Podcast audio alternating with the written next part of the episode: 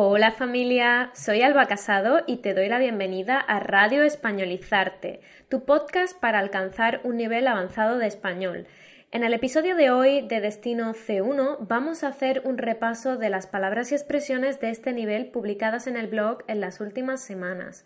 En primer lugar voy a leer una pequeña historia en la que he incluido esas palabras y expresiones y después recordaré lo que significan y escucharás la historia por segunda vez.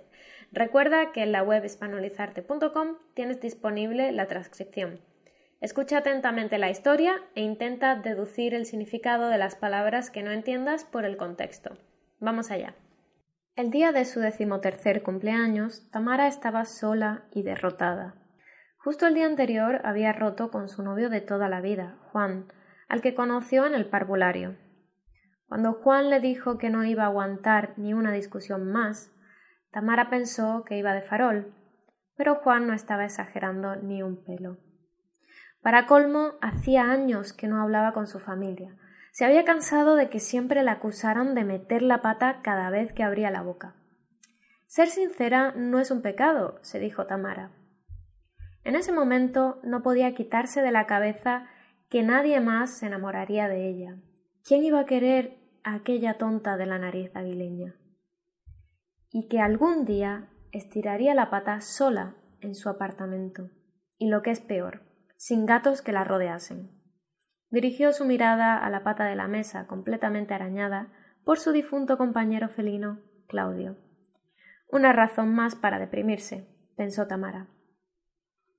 El sonido del timbre sacó a Tamara de su amarga fantasía, pero se sorprendió al descubrir que nadie la esperaba detrás de la puerta, Bajó la mirada y, descansando sobre el felpudo, encontró un hermoso libro y una nota que decía Felicidades, preciosa, y firmada como J.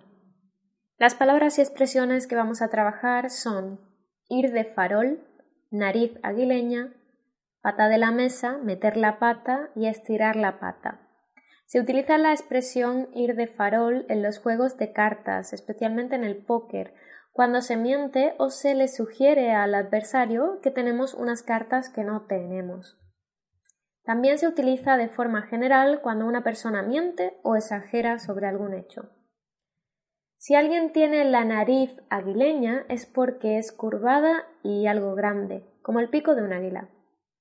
Las patas de la mesa son las piezas sobre las que se sostienen, Meter la pata significa equivocarse o cometer un error y estirar la pata significa morir. Todas utilizan la palabra pata. Volvamos a escuchar la historia. El día de su decimotercer cumpleaños, Tamara estaba sola y derrotada. Justo el día anterior había roto con su novio de toda la vida, Juan, al que conoció en el parvulario.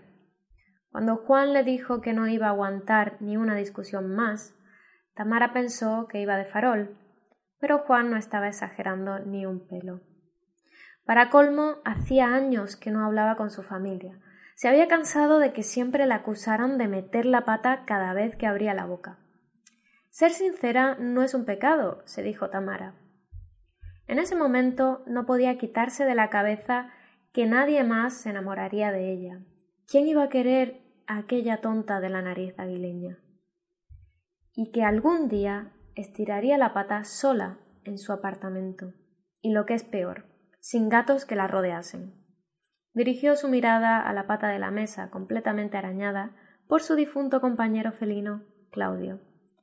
Una razón más para deprimirse, pensó Tamara. El sonido del timbre sacó a Tamara de su amarga fantasía, pero se sorprendió al descubrir que nadie la esperaba detrás de la puerta. Bajó la mirada y, descansando sobre el felpudo, encontró un hermoso libro y una nota que decía Felicidades, preciosa, y firmada como J. Esto es todo por hoy. Puedes encontrar una actividad para cada expresión en la web. Espero que hayas disfrutado del episodio y que te haya servido para acercarte un poco más al nivel avanzado.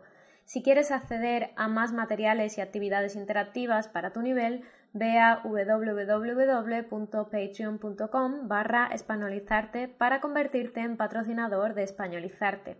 Nos vemos en el próximo episodio.